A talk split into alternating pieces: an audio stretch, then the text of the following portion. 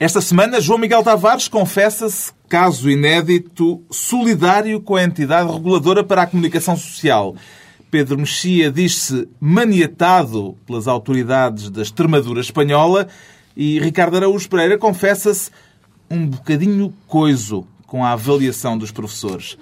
Está reunido o Governo Sombra.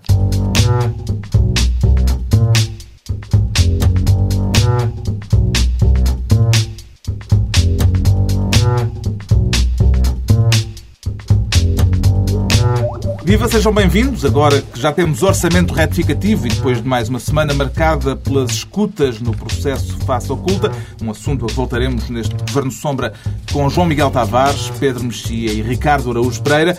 O Ricardo Araújo Pereira, que esta semana decidiu dedicar-se aos temas da diplomacia, quer ser Ministro dos Negócios Estrangeiros, uma vez mais, para entrar de imediato em contacto com um grupo denominado Tehrik Taliban Paquistana. Isso será seguro, Ricardo?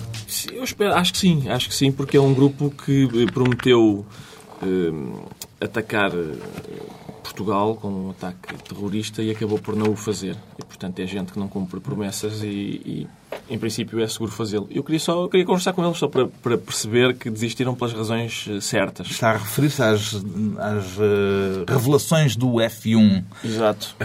E, ao que parece, foi isso. Que é o a designação de código de um dos eh, elementos deste grupo que está a ser julgado em Madrid. Exato. E que decidiu falar. Exatamente. E, e disse que tinha estado planeado, tinha estado em cima da mesa um ataque terrorista a Portugal.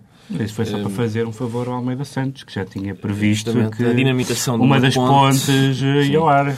E, mas é, é, uma coisa, enfim, é, é evidente que qualquer hum. terrorista desiste de fazer um atentado terrorista em Portugal porque... Não há condições. Não há, não há muitas condições. Mas há os horários. Sim, os horários. Se é para edifícios virem abaixo, hum, espera-se pelas primeiras chuvas. Exatamente. Se é para atacar comboios e é muito provável que o engenho explosivo rebente ainda na estação por causa dos atrasos e não, e não há umas linhas que só por si também caem. Sim, há linhas que caem sozinhas. Não temos condições para a prática do terrorismo. Nada, nenhumas, não estão reunidas neste país. E Agora, uma coisa era, o que eles podiam fazer era vir cá organizar coisas. Isso sim aterrorizaria a população. O que é isto? São oito e meia e o, o, o, autocarro está mesmo a passar às oito e meia. Isso eu gostava de ver. E, olha, e não havia nenhum primo do José Sócrates envolvido, não? Uh... Até agora, até ver, não há. Qualquer mas... coisa, lá, na Tunísia? Não. não. Até agora não há. Sendo que estamos vulneráveis a este tipo de ameaça, Pedro Mexia, isto é para levar a sério estas declarações feitas no julgamento Nós em Madrid. temos essa grande vantagem no, no mapa de poderes mundiais que ninguém nos liga, incluindo terroristas. Portanto, isso é, é uma das poucas vantagens da nossa mediocridade, é que ninguém quer, ninguém quer arrebentar, as, ia dizer as Amoreiras, mas as Amoreiras não é um bom exemplo. mas ninguém quer arrebentar nada em Portugal. E a gente, a gente poder dizer a um, a um terrorista, estás a ser sensacionalista, pá. mas, é eu, aliás, eu, aliás, eu, aliás, trouxe para o programa de hoje uma coisa que quero rebentar, mas já lá vamos. É, isso é mais tarde. Mas isto não prova exatamente o contrário. Quer dizer, estas declarações uh, deste operacional que decidiu uh, confessar. Eu acho que foi aquele que reviu o livro do, do José Rodrigues dos Santos. Será o mesmo? Não é? Porque ele diz: este livro foi revisto por um operacional da Al-Qaeda. Eu acho que ele veio cá. E aquela coisa é chamada Talibã de Paquistão. Aquilo parece que aquilo é um grupo islamita basco ou que Talibã de Paquistão. Eu acho que há alguma falta de credibilidade. Hillary Clinton foi esta semana ao Afeganistão dizer a Hamid Karzai que tem de fazer mais pela situação no país. Hum, não chegamos a debater aqui a questão, a reeleição uhum. de Karzai, mas esta questão ainda se deve ligar à questão do terrorismo na Europa? Quer dizer, o epicentro continua a ser o Afeganistão? Eu falo ao Pedro Mexia que essa é uma pergunta inteligente. Um pergunta pequeno, inteligente, pim, pim, pim. Quando há uma pergunta inteligente, há aqui uma luzinha não, acho... os, ouvintes não podem ver, mas baguinha uma luzinha em cima eu, da cabeça do Pedro Eu acho, que, acho que, que, o acidente pode ser de qualquer sítio que continuará a haver, continuará a haver um bom pretexto, continuará a haver um bom, um bom pretexto para a, a retirada no Iraque que está praticamente uh, concretizada. No Afeganistão o fracasso está, está praticamente garantido. Portanto, há sempre outras coisas. Haverá sempre a Palestina, uh, haverá sempre o tratamento dos muçulmanos nos países onde eles, onde eles existem em grande, em grande quantidade. Há, há sempre aquelas pessoas que fazem aquela coisa que é contra o Islão, que é escrever livros e fazer filmes, uh, e portanto haverá sempre razões para, para detonar coisas. Não, mas também parece evidente, apesar de tudo, que a Al-Qaeda já, já viveu alturas de maior pujança terrorista. Não é? É, crise, é, crise, da Al-Qaeda. A crise chega a todas. Entregamos então a pasta dos negócios estrangeiros ao Ricardo Araújo Pereira e ao Pedro Mexia entregamos-lhe a pasta das obras públicas e das privadas também, e vem a propósito com, desta conversa de detonações, entregamos-lhe uh, para que possa proceder não a uma detonação, mas a um embargo. Não, o que é que não, pretende embargar? Não, não acho embargo acho pouco. Aliás, quando, ah, é mesmo, quando quer mesmo partir para a ação. Quando houvesse a ameaça terrorista, eu, eu tive alguma esperança que o alvo fosse esta nova igreja do Restelo, e vou ler uma pequena descrição da Igreja do Restelo. É uma torre de 100 metros de altura em forma de minarete e uma paleta cromática usada com paredes pintadas de dourado, vermelho, verde e cor de laranja. O edifício tem num dos lados a forma bujuda de um barco, assente numas cornucópias que imitam ondas numa alusão à época dos descobrimentos. Eu, eu vi imagens daquilo no, no público. É o projeto facto, do arquiteto Trofa Real. O projeto do arquiteto Trofa Real, aquilo parece uma espécie de embalagem gigante de Ferrero Rocher. Só falta mesmo pôr o Ambrósio como prior da igreja, porque acho que ficava muito adequado. É de facto um projeto... Eu sou um velho apreciador de formas bujudas. Atenção. E mesmo assim não mas, aprecio... Mas não na arquitetura, não, por amor de Deus. Não aprecio aquele arraial. É uma coisa... Para já, eu acho que até do ponto de vista, enfim, de, de religioso caso é, é contraproducente. Porque o patriarcado gostou. Gostou, mas eu acho isso incompreensível, porque é uma igreja que, enfim, que remete para aquelas linhas remetem para um mundo de fantasia que não tem a ver depois com, com, enfim, com a é um ressurreição e. Com tudo, sim, com tudo o que vai passar-se lá dentro. A obra começou a ser construída esta semana, portanto já está em Para já pleno um andamento. numa igreja não me parece, não, não me parece muito próprio. É uma coisa muito ecuménica, é um minareto. A Suíça vai começar a vai referendar. Eu tenho medo que os fiéis, tenho, tenho medo que os fiéis tenham que descalçar para ir para a missa. Dentro dessa lógica Pode ser uma coisa de prevenção de ataques terroristas. Não, esta não tem abaixo que tem um minarete. Tem um minarete, exatamente. E onde é que fica nessa argumentação, Pedro Mexia, a liberdade artística que defende para escritores, cineastas, músicos? Ficava em casa. Fica em é? casa, fica em casa. Não, a liberdade, se há, se há âmbito em que a liberdade artística tem de ter alguma racionalidade é na arquitetura, porque a arquitetura não é simplesmente uh, um objeto que está nas livrarias, que está nas galerias, que está nas salas de cinema. A arquitetura faz parte do desenho das cidades. E, portanto, é evidente que há um mínimo de, de, de gosto e de, de, bom senso pois, também. Mas é que gosto e bom senso são categorias um bocadinho não, eh, desculpa, difíceis de desculpa, objetivar. Mas, não, objetivar é olhar para este caso. É, é o menos difícil de objetivar possível. Portanto, acho que. Aliás, eu queria também. A semana, aqui há umas semanas falámos na, naquela hipótese de implodir o estádio de Aveiro, que um responsável uhum. local. E eu ainda não vi os nossos autarcas a falar disto. Ou o próprio patriarcado. Sim. Uh, Disto da Igreja de Trofa Real? Sim, exatamente. Parece-me um, alvo. Depois, depois do pirilau do, do cotileiro. O PC. o, PC... o pirilau do cotileiro ainda por cima é perverso, porque o próprio parece que já está implodido. Aquilo é difícil de destruir, porque parece que já foi mandado abaixo. O PC em Lisboa, eh, os autarcas do PC em Lisboa. Sim, propuseram uma, uma comissão de estética para, para evitar. E acho que o António Costa aceitou Comissão. Concordou. Havia uma nos anos uma 30 havia. na União Soviética. Há aqui uma, que, era, que, era, muito eficaz. Uma comissão de estética para evitar mamarrachos. Isso aparece escrito mesmo na proposta. Comiss, comissões de estética do PC, não sei porquê, faz-me certos arrepios.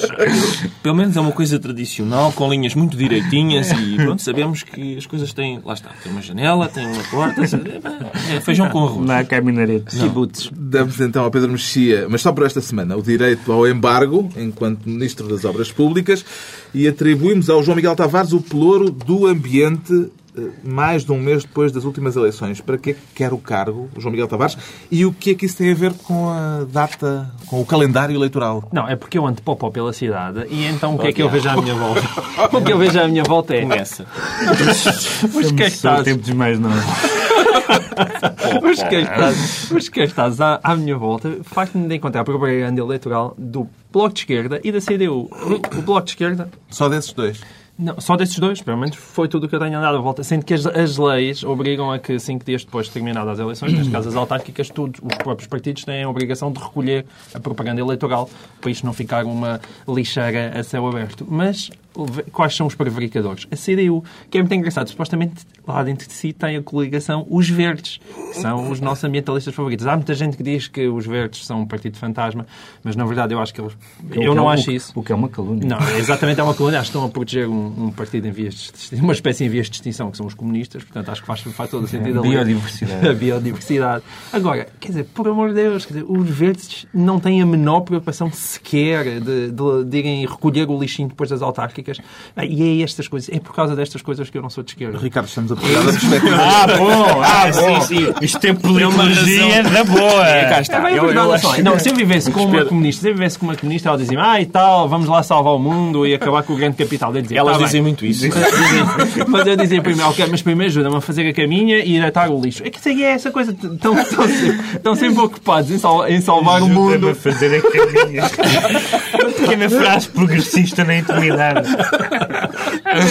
E enquanto isso, enquanto isso quer dizer, estão tão preocupados em salvar o mundo e acabar com o grande capital, epá, e aquelas tarefas básicas, é aquela coisa que uma pessoa aprende. Aliás, ontem dia o João Lisboa até falava do, do Leonard Cohen no Expresso e relembrava uma coisa fantástica, que era, na altura dos hippies, ele dizia, hum, aqueles rapazes falavam todos de ecologia e tal, mas depois no final iam-se embora e aquilo tudo ficava uma lixeira onde eles se encontravam. No caso do PC é estranho, porque eles, é por exemplo, assim, é na- mesmo nos assim. congressos e na festa do Avante, eles desmontam aquilo em segundos. É, uma coisa impressionante. Mas não, a Eu já propaganda eleitoral estão com dificuldades. desmontagens e... Estamos a precisar de uma perspectiva de esquerda para o debate não ficar... eh, Mas então temos que convidar alguém.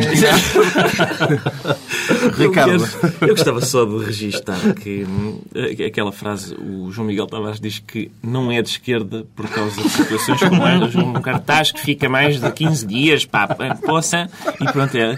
Pessoa que ideologicamente fez a sua opção. Eu sou de esquerda ou direita? Não, sou de direita. Depois às vezes há cartazes que são deixados por pessoas de esquerda.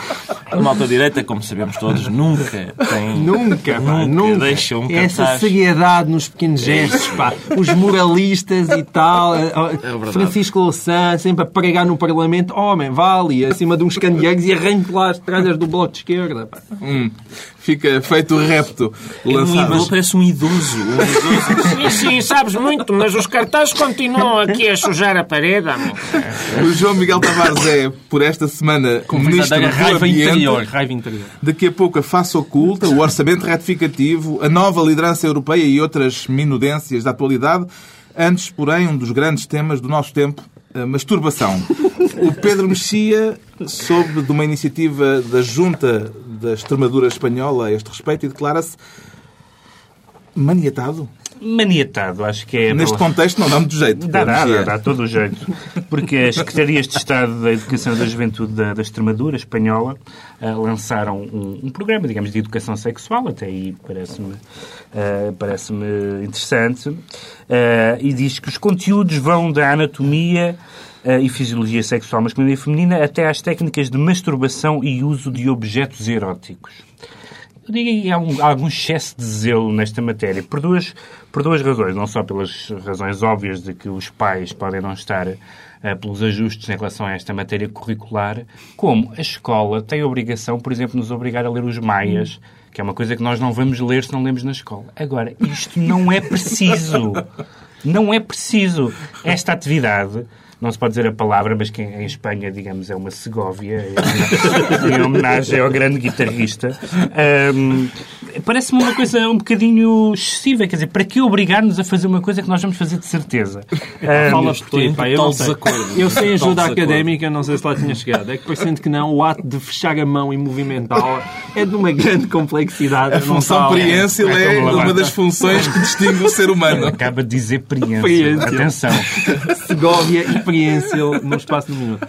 E há um, houve, houve alguém numa associação de pais que disse o seguinte: Não me preocupa que os meus filhos se masturbem. O que me preocupa é que um adulto, cujos hábitos e valores eu desconheço, seja quem ensina o meu filho.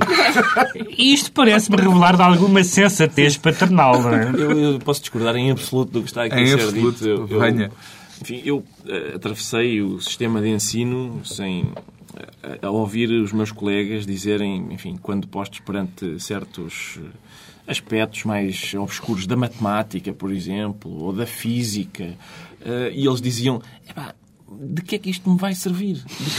Que- para que é que isto, para que é que eu vou precisar disto na minha vida? Estamos a falar agora deste, deste projeto da, da Extremadura e logo da Extremadura uh, de um conjunto de ensinamentos que esses sim É útil são É úteis verdade, para a é vida. verdade. e depois há aquela outra questão que é ah, isto na escola é tudo muito teórico. Não, não. Há também aspectos práticos que, que pelos vistos, vão ser ministrados às, às pessoas.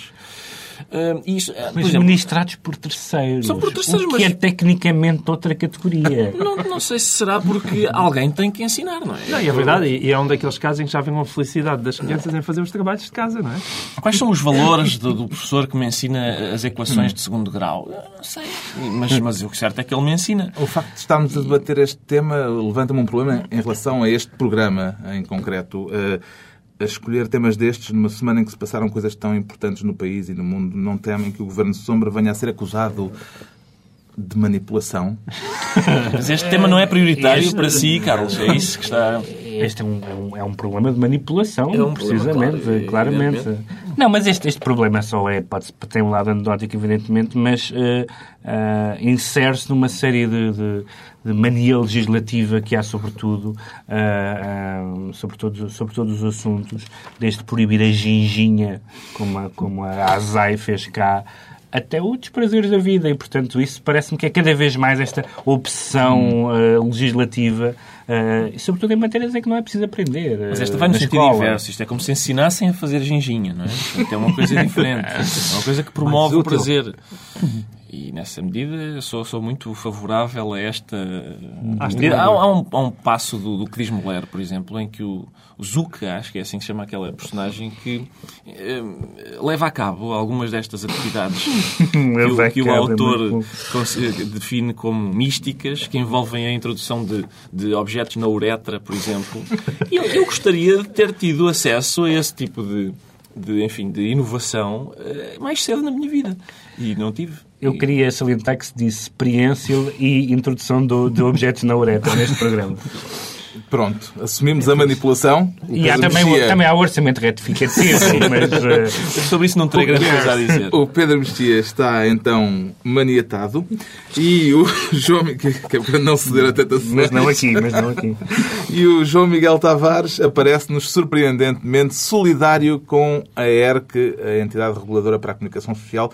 Deve ser a primeira vez, João Miguel Tavares. É verdade. Ora, até que enfim, um grande tema. Finalmente um grande tema. Dentro da mesma linha de raciocínio, passámos da masturbação está bonito, para a programa. flatulência.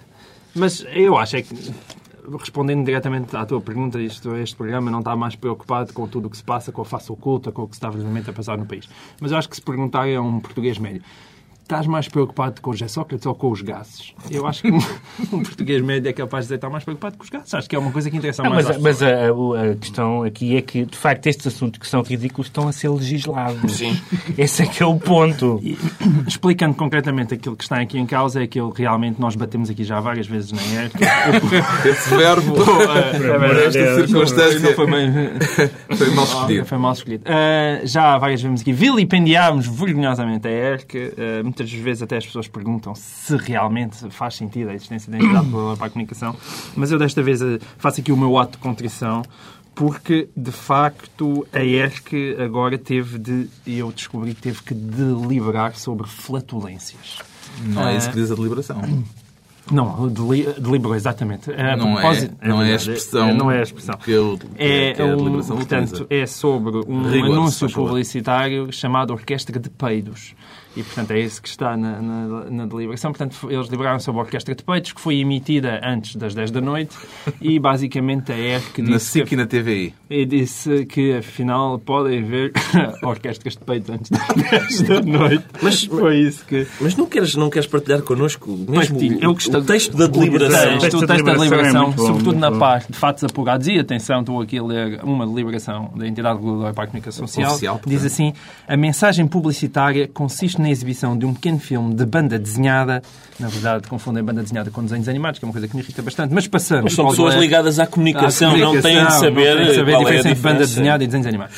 De um pequeno filme de eh, banda desenhada, cujo mote principal são, e cito, vários traseiros que flatulam livremente. Traseiros que flatulam livremente. Posso só interromper neste ponto para Claro, saber podes. de que modo. Eu não vi o anúncio, mas como é que eles sabem que se está a flatular livremente? Porque eles atribuem uma característica ao traseiro que por que razão é que não, está, não, há, não há de estar a flatular, sei lá, Sob pressão. compulsoriamente? Sim, não- acho que não, porque é uma flatulência completamente desvairada. Então é, para ilustrar a flatulência, lá está, nuvens de gases saem dos traseiros, acompanhadas de sons associados a flatos e sons de instrumentos de orquestra.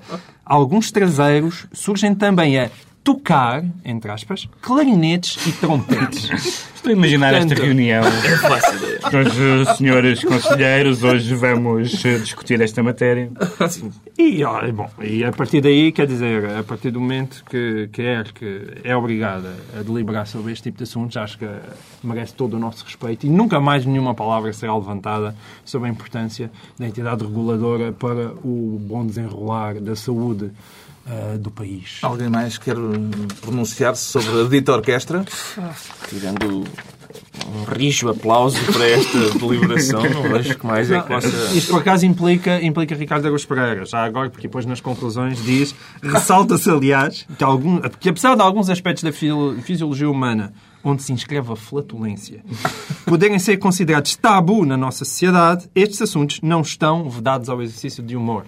É aqui que implica... Isso é refrescante, é, é muito bom saber Ficas a saber que Aliás, o humor inteligente piadas sobre sempre recorreu à flatulência. Justamente, justamente. É, é muito bom que, enfim, milénios depois do Filogelos, acho que é assim que se chama, aquele, uma espécie de coletânea antiquíssima de, de textos humorísticos, que continha, aliás, imensos, imensas eh, pequenas anedotas Isto sobre agora tem que gases. ter a bola azul da erudição. Não, não cantinho tem, não tem, porque é sobre gases e, há, aliás, nesse livro há muitas, há muitas anedotas lá sobre eunucos cujo sentido infelizmente se perdeu. perdeu. São, são coisas muito giras do humor que, que, O enfim, humor é perecível. Sim.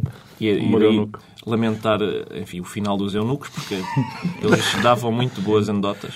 Mas há também muitas sobre gases e a entidade reguladora para a comunicação social vem agora dizer que, sim senhor, é possível fazer humor sobre gases. Exatamente. Ótimo. Ufa! Ufa! Está anotada então em ata a solidariedade do João Miguel Tavares com a ERC. É a altura de assuntos sérios. Agora o Ricardo Araújo Pereira regressa ao problema da educação para declarar que está um bocadinho coiso com a avaliação dos professores. Estou, de facto, é só porque eu não tinha, de facto, adjetivo para, para definir aquilo que eu estou com a, com a- avaliação dos professores, porque também não tenho adjetivo para definir aquilo que está a passar.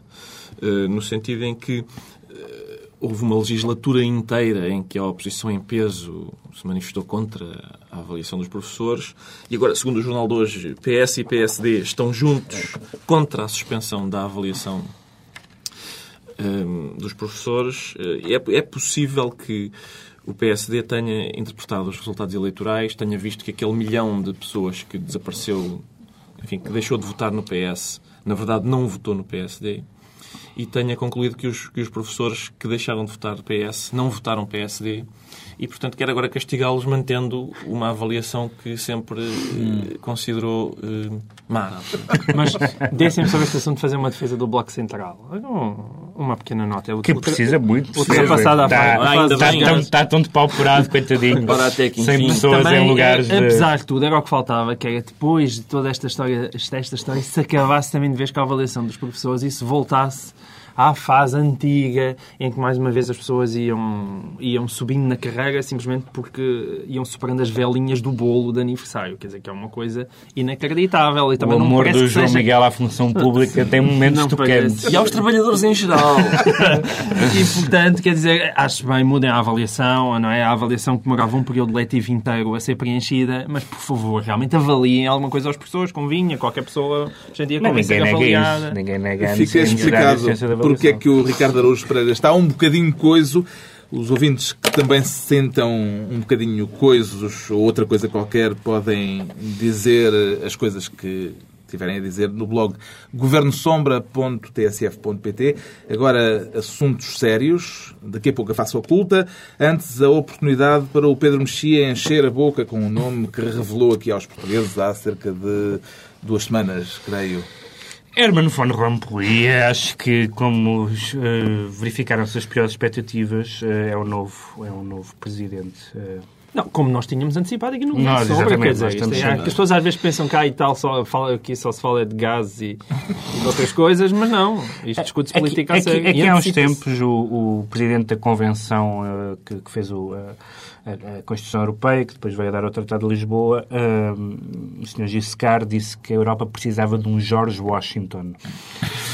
E apareceu um George Washington na figura de Herman von Rompuy que, segundo uh, as, as, uh, os perfis que os jornais publicam, tem três uh, características. Uma, uma delas apreciável, que é manter, manter os belgas todos à mesma mesa, e os, as outras duas é que faz regularmente retiros espirituais e aprecia muito um género poético que é o haiku.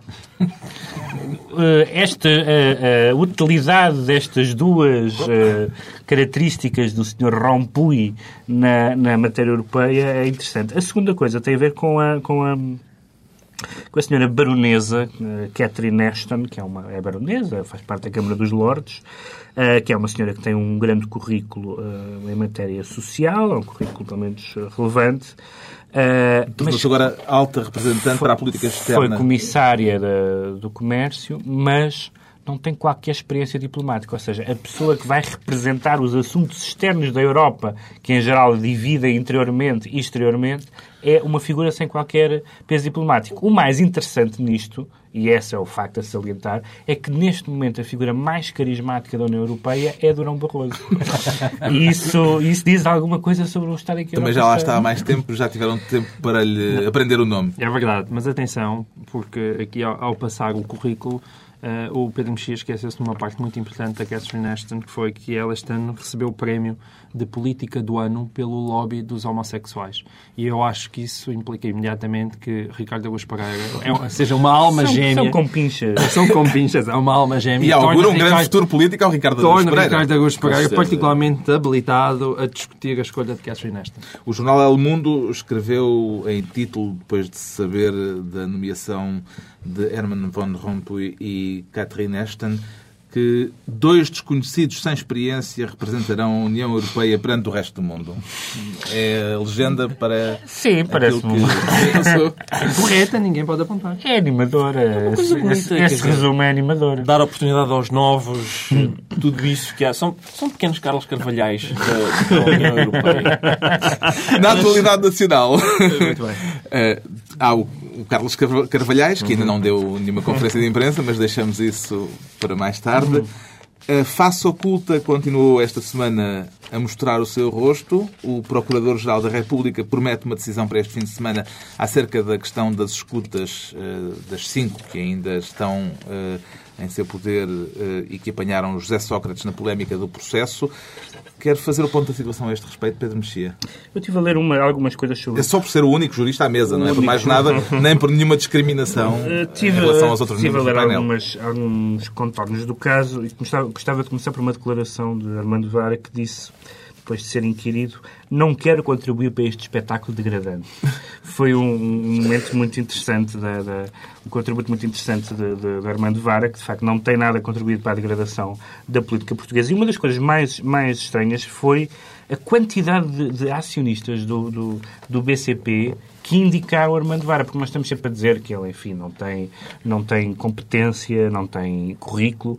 E, no entanto, com- segundo li no jornal, o convite partiu de acionistas do BCP como António Mexia da EDP, que não, não é meu tio, Manuel Fim de Soares da Costa, Teixeira Duarte e João Berardo, e contou com a luz verde do Banco de Portugal e do Governo. Portanto, há aqui um mistério qualquer. Este homem tem um talento oculto, só pode, porque... Eu não diria que é oculto.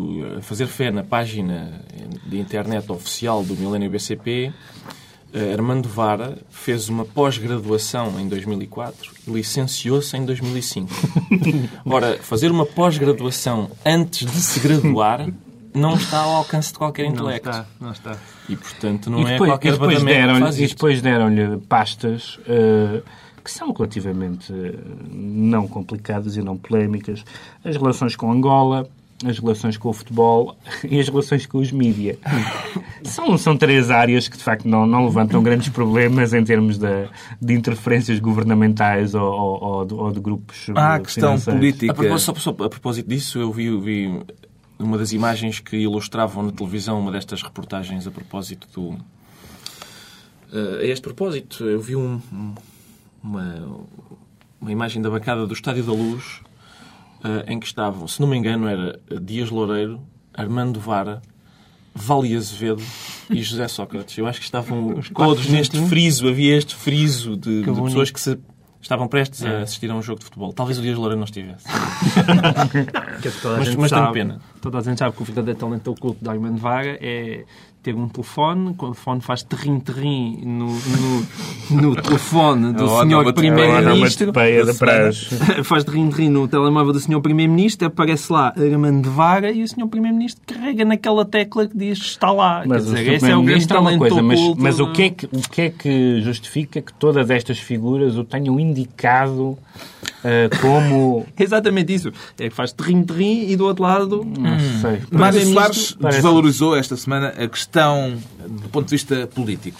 Eu penso que não seria adequado da minha parte estar eh, a falar eh, hoje de um problema político comezinho eh, que está a passar no país e que, a e que a comunicação social gosta imenso. A face oculta é, neste momento, o caso da justiça, é o caso máximo da justiça. É preciso que a justiça não seja uma face oculta. Esta alusão a uma face oculta da justiça pode ser uma forma mais suave de sugerir aquilo que o ministro Vieira da Silva falou, com todas as letras, como de espionagem política?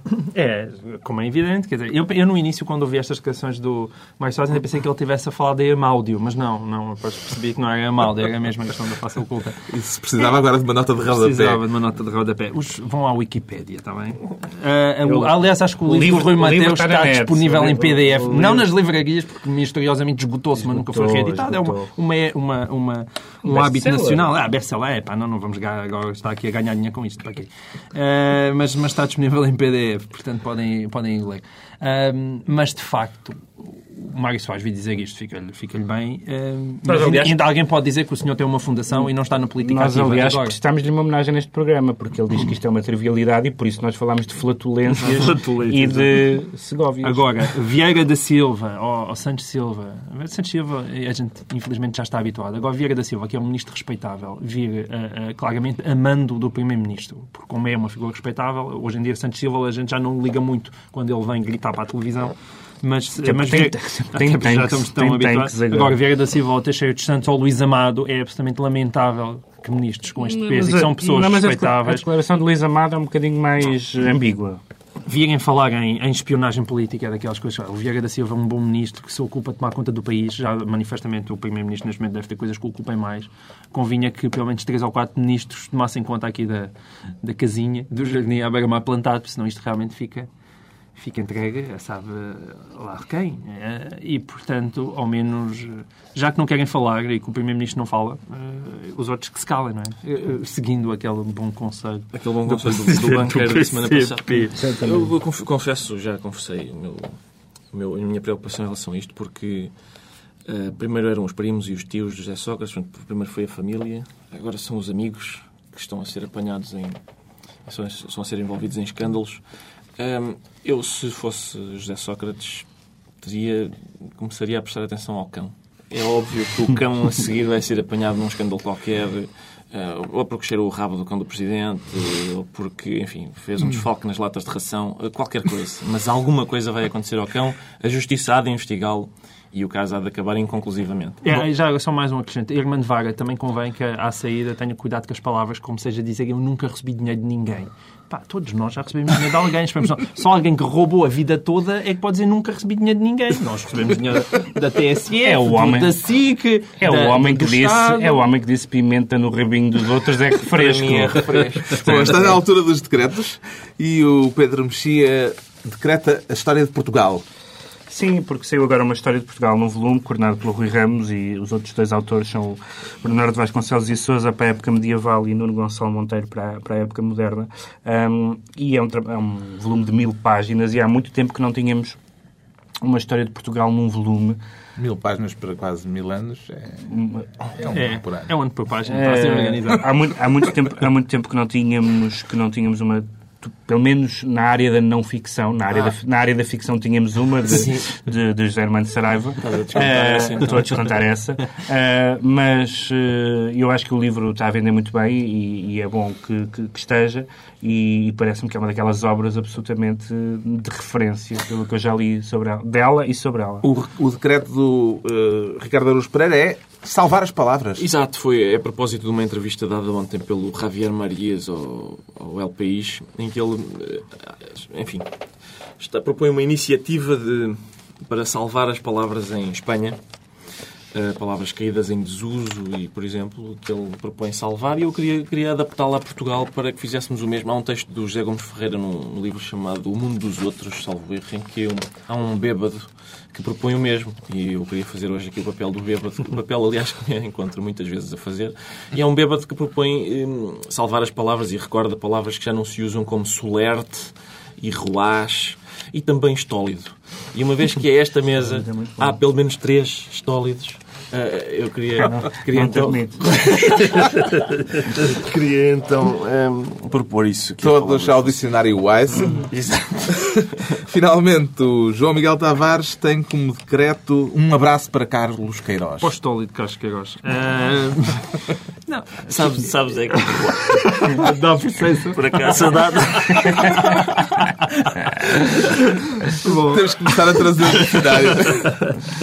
Ah, não, evidentemente que o Governo Sombra não poderia fechar-se. É uma pequena nota de congratulação ah, pelo apuramento mais eh, ranhoso da seleção nacional nos últimos tempos a jogar pessimamente, como sempre. Raul Magalhães jogando ao meio campo depois de ter falhado para aí 5 golos de baliza aberta e pronto, todo- a jogarem mesmo muito Partilha mal, abraço? mas Partilha. conseguiram. Ricardo. Partilho não. Enfim, Carlos Queiroz disse eh, este, esta vitória é para todos os que sempre acreditaram em nós e, portanto, é- eu acho que é para meia dúzia de astrólogos, aqu- aqueles que no final de, de- de mais um empate a zero contra 10 albaneses continuaram a acreditar que a gente iria ao Mundial.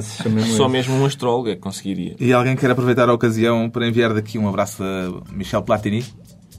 Ah, um abraço por causa da mãozinha do, do Henri, do, da, da pertinaz recusa de- da introdução de meios tecnológicos no, Pelo menos no jogo. temos a perspectiva de um, um saboroso reencontro com a França nas meias finais na África do. Sul. E não foi uma mão, foi duas mãos. Ele conseguiu dar duas, Foi, acho que duas foram mãos dois bola. toques Isso eu nunca tinha visto. Está feita a reunião da semana, dois a oito dias. dois a oito dias à mesma hora, volta a encontrar-se o Governo Sombra, Pedro Mexia, João Miguel Tavares e Ricardo Araújo Pereira.